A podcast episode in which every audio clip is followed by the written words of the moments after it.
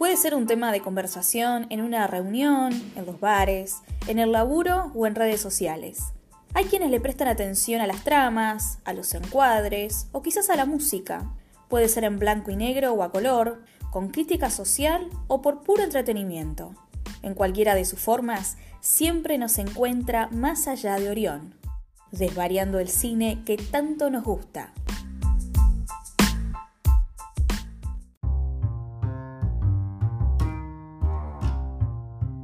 Hola, ¿cómo andan? Soy Clara Chauvin y arrancamos una nueva entrega de Más allá de Orión, una nueva semana desvariando cine. En este cuarto episodio de la primera temporada vamos a hablar de una película de finales de los 90 y que fue la última de eh, uno de los directores más influyentes del cine de la segunda mitad del siglo XX. En un rato nada más vamos a estar hablando de esta genial película. Además, en las recomendaciones vamos a repasar algunos de los estrenos de este 2020 que obviamente los podemos estar encontrando por internet. Este 2020 en donde no hemos podido ir al cine, donde estamos sin cines este, a raíz de este aislamiento social por el COVID-19, pero bueno, hay algunas películas que se han lanzado vía plataformas, vía torrent, así que vamos a repasar algunos de esos estrenos que, pudimos encontrar en la primera mitad de este 2020. Estamos en, bueno, en distintas plataformas, estamos en Anchor, en Spotify y también estamos en el aire de la FM 91.3 en la radio UNER de Concepción del Uruguay. Así arrancamos este episodio 4 de Más allá de Orión.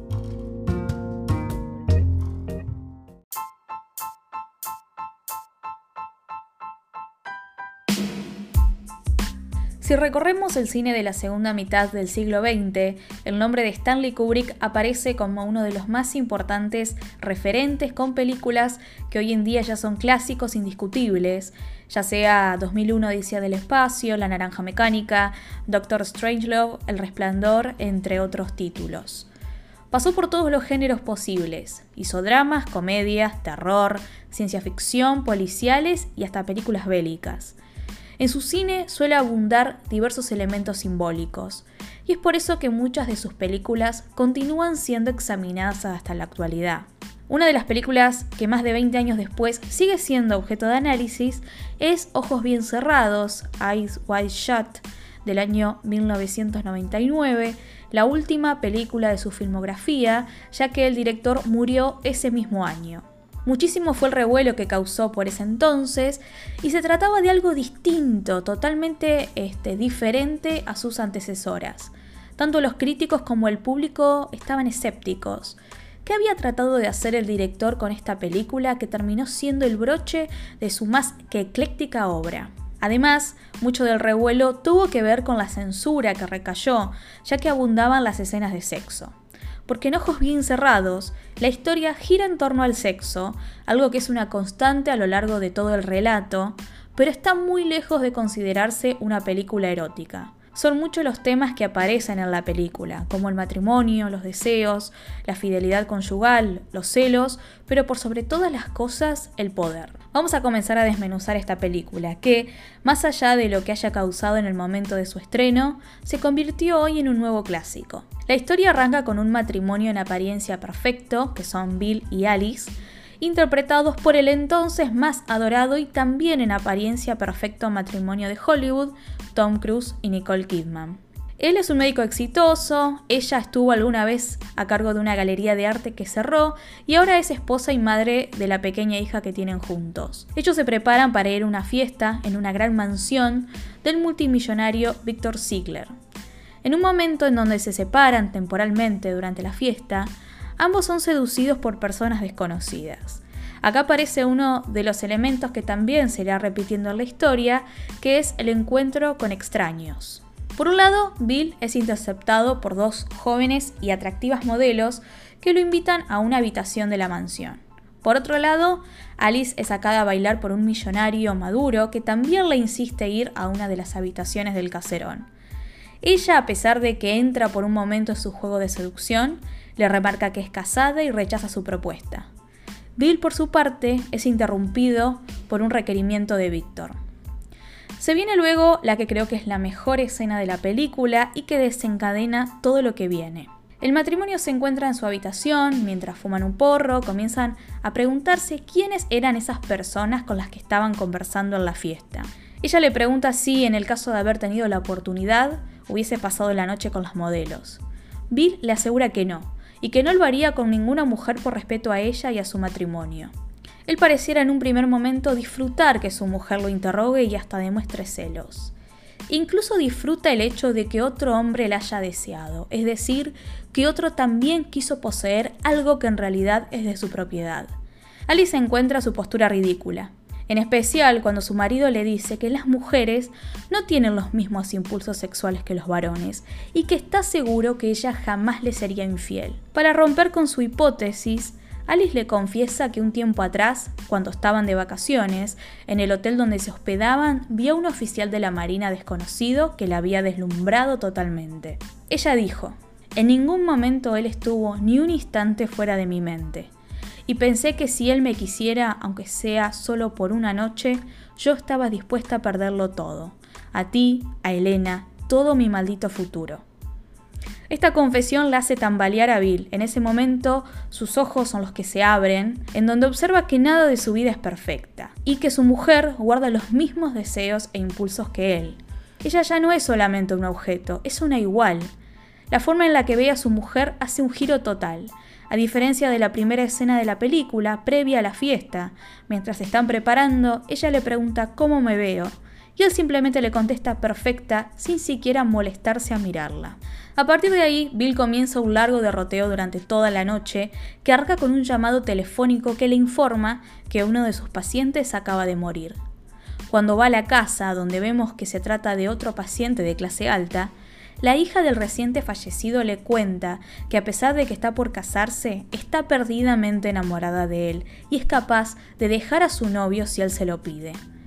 Bill se queda sorprendido ante la confesión. Nuevamente comprueba que, al igual que Alice, otras mujeres también guardan fuertes deseos no correspondidos. El deseo, que parecía algo de propiedad de los varones, se siente como un privilegio arrebatado. Mientras en su cabeza le atormenta la imagen de su mujer teniendo sexo con ese marinero desconocido, un hecho que jamás ocurrió pero que lo obsesiona y emprende una especie de cruzada a lo largo de la noche en busca de sexo como una forma de desquitar su enojo.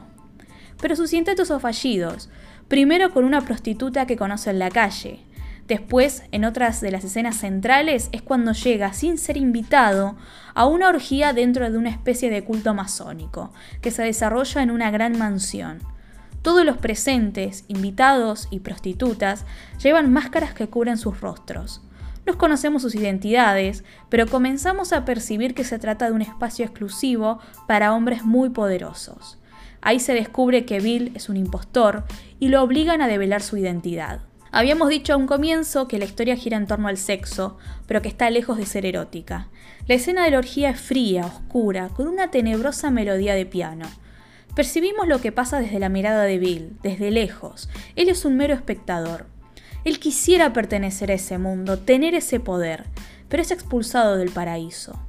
Aquí es donde radica por qué Ojos Bien Cerrados es una película sobre el poder. De la misma forma que es expulsado de la orgía, también fue expulsado de sus privilegios de hombre blanco heterosexual y exitoso y con una vida absolutamente resuelta. La confesión que su mujer ocultaba le da indicios de que nada es definitivo ni absoluto. Es por eso que en su búsqueda por sentirse poderoso, al menos a través del sexo, termina fracasando, porque encuentra que en el mundo de los verdaderos poderosos él no es bienvenido. Incluso comete errores que rápidamente lo dejan en evidencia, como llegar en taxi a una fiesta donde todos llegan en limusinas. En ojos bien cerrados, las mujeres se dividen en dos grupos. O son esposas o son prostitutas. En cualquiera de los dos ejemplos son pretendidas como objetos de posesión de los varones. Sobre esto nos podemos remitir a la filósofa feminista Monique Wittin que dijo, la continua presencia de los sexos y de los esclavos y los amos proviene de la misma creencia. Como no existen esclavos sin amos, no existen mujeres sin hombres. La ideología de la diferencia sexual opera en nuestra cultura como una censura, en la medida en que oculta la oposición que existe en el plano social entre los hombres y las mujeres, poniendo la naturaleza como su causa. Masculino femenino, macho hembra, son categorías que sirven para disimular el hecho de que las diferencias sociales implican siempre un orden económico, político e ideológico. Por otro lado, otra de las características principales que tiene esta película es que transcurre en las vísperas de Navidad, y en todos los espacios se observan árboles navideños con sus típicas luces de colores. Esos colores brillantes y festivos dan una mayor idea de artificialidad, de un neón que oculta oscuridad. De hecho, el único lugar en toda la historia que no tiene un árbol de Navidad es en la gran mansión donde se desarrolla la orgía de esta misteriosa secta. Allí no hay luces, sino todo lo contrario. Es oculto y pagano. Llegando más al final de la historia, cuando Bill regresa a su casa, apaga las luces del árbol de Navidad. Es la primera vez que vemos luces apagarse. Ya no se necesitan porque el engaño no puede continuar. Un instante después, el protagonista se quiebra frente a su esposa y le dice que quiere contarle toda la verdad. Hasta acá hemos hecho un análisis muy breve, nos quedaron montones de cuestiones sobre esta película, pero en líneas generales repasamos algunos de sus aspectos más importantes. La idea también fue no mostrar tantos spoilers, es una película sumamente rica y que merece este, verla, analizarla y verla más de una vez. Es una película que abre un mundo para descubrir nuevos detalles que enriquecen la narración. Así que si no la viste, es una película más que recomendable y si ya la viste, merece que la revisites.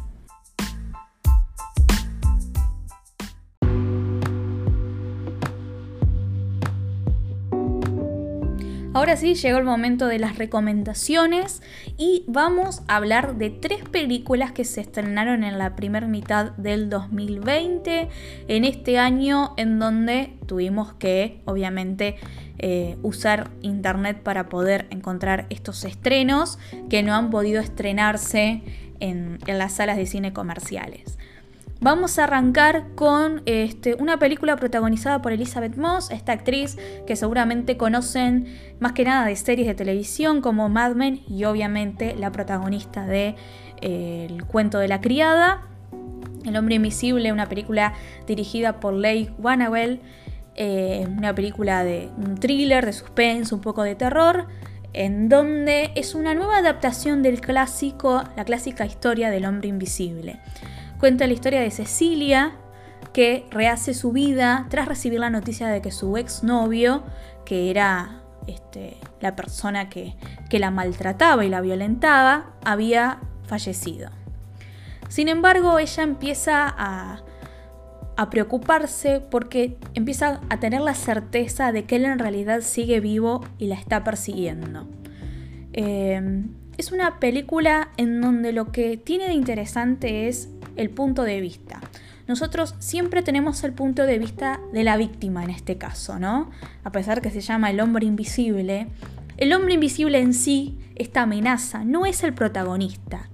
Eh, mucho no lo conocemos, lo que todo lo que conocemos de, de este hombre violento es a través de los ojos de quien era su víctima, de quien era su pareja.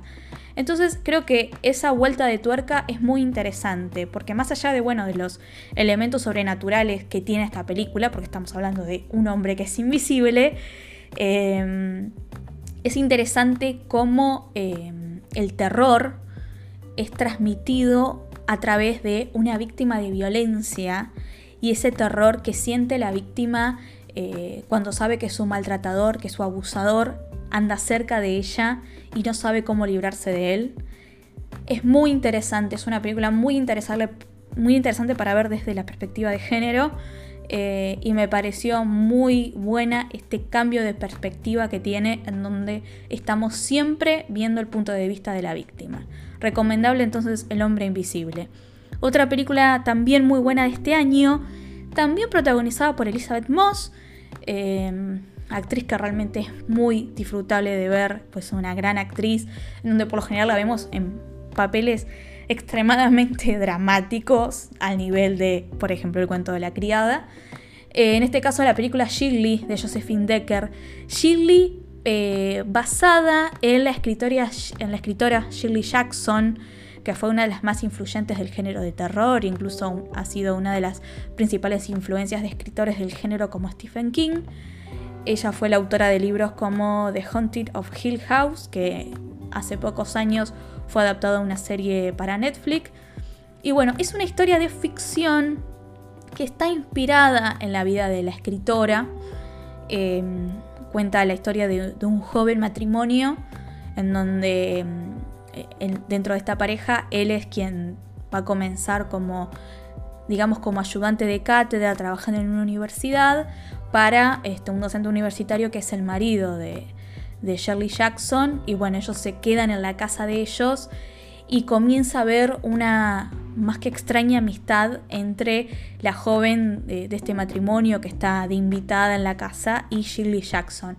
Al comienzo este, su relación es un tanto de desconfianza, Shirley Jackson era una mujer muy particular, pero luego comienzan a, tejer una alianza en donde de alguna manera se sostienen dentro de ambas en, matrimonios este, sumamente opresivos, ¿no? Así que es muy buena esta película, Shirley. Y la tercera película que recomendamos hoy es eh, la nueva película de Jude Apatow, The King of Staten Island, El Rey de Staten Island. Eh, fue una verdadera sorpresa de este 2020. Es una comedia con mucho drama, semi-autobiográfica de em, el mismo protagonista, es decir, del mismo actor que interpreta al protagonista de esta película que se llama Scott. El actor es Pete Davidson, que pueden eh, conocerlo como comediante en el programa Saturday Night Live.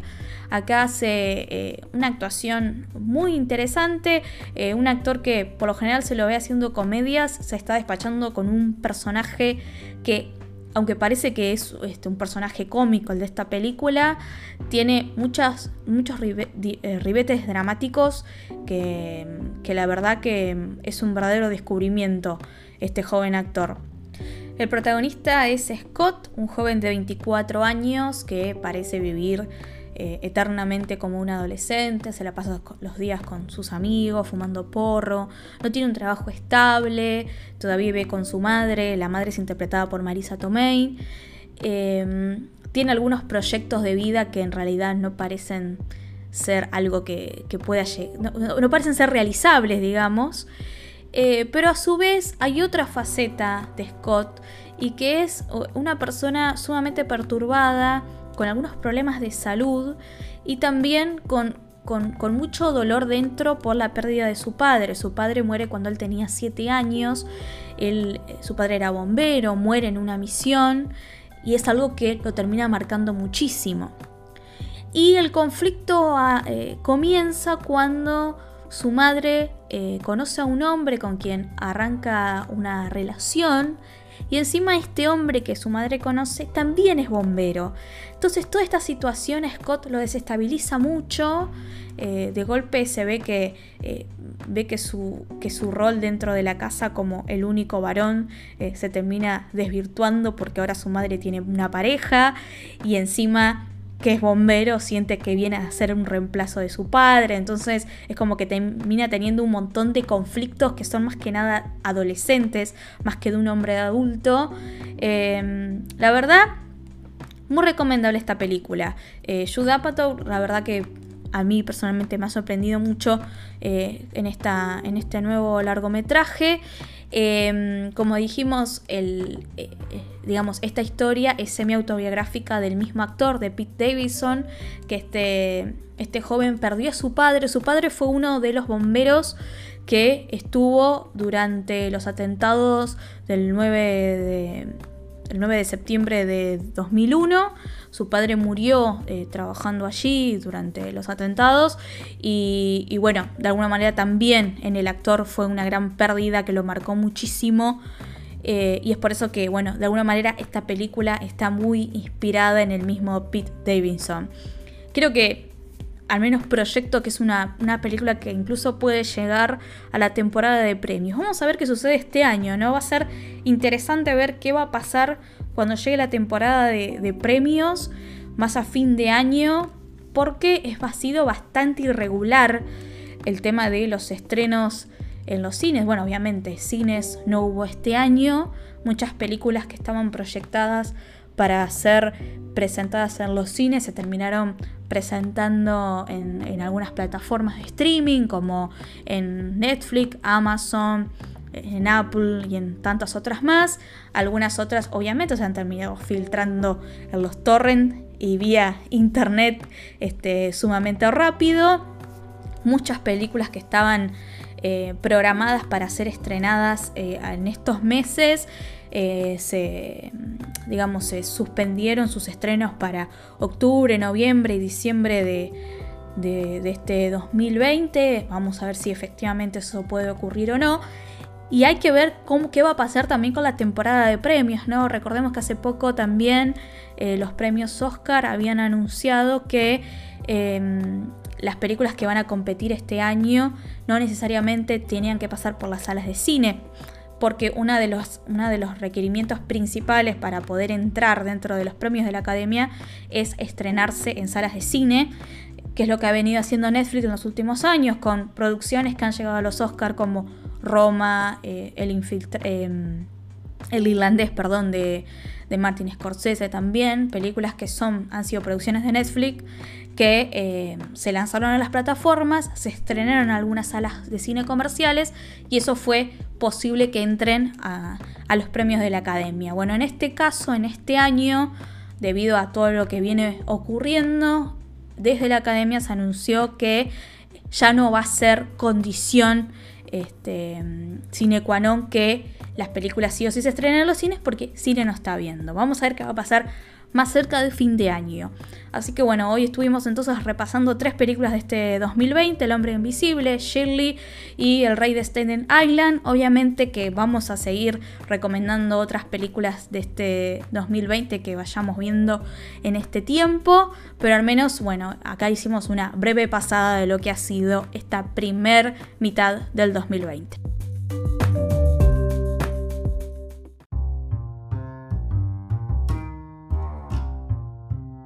Y así llegamos al final del cuarto episodio de Más allá de Orión. Recuerden que nos pueden seguir en redes sociales, estamos en Instagram, ahora también tenemos fanpage en Facebook. Eh, y bueno, además de poder escuchar este podcast a través de las distintas plataformas, también estamos en el aire de la 91.3 FM en Radio UNER de Concepción del Uruguay, a quien agradecemos muchísimo a los compañeros de, de Radio UNER por a su programación. Así llegamos entonces al final y vamos a volver a encontrarnos la próxima semana cuando nos encontremos más allá de Orión.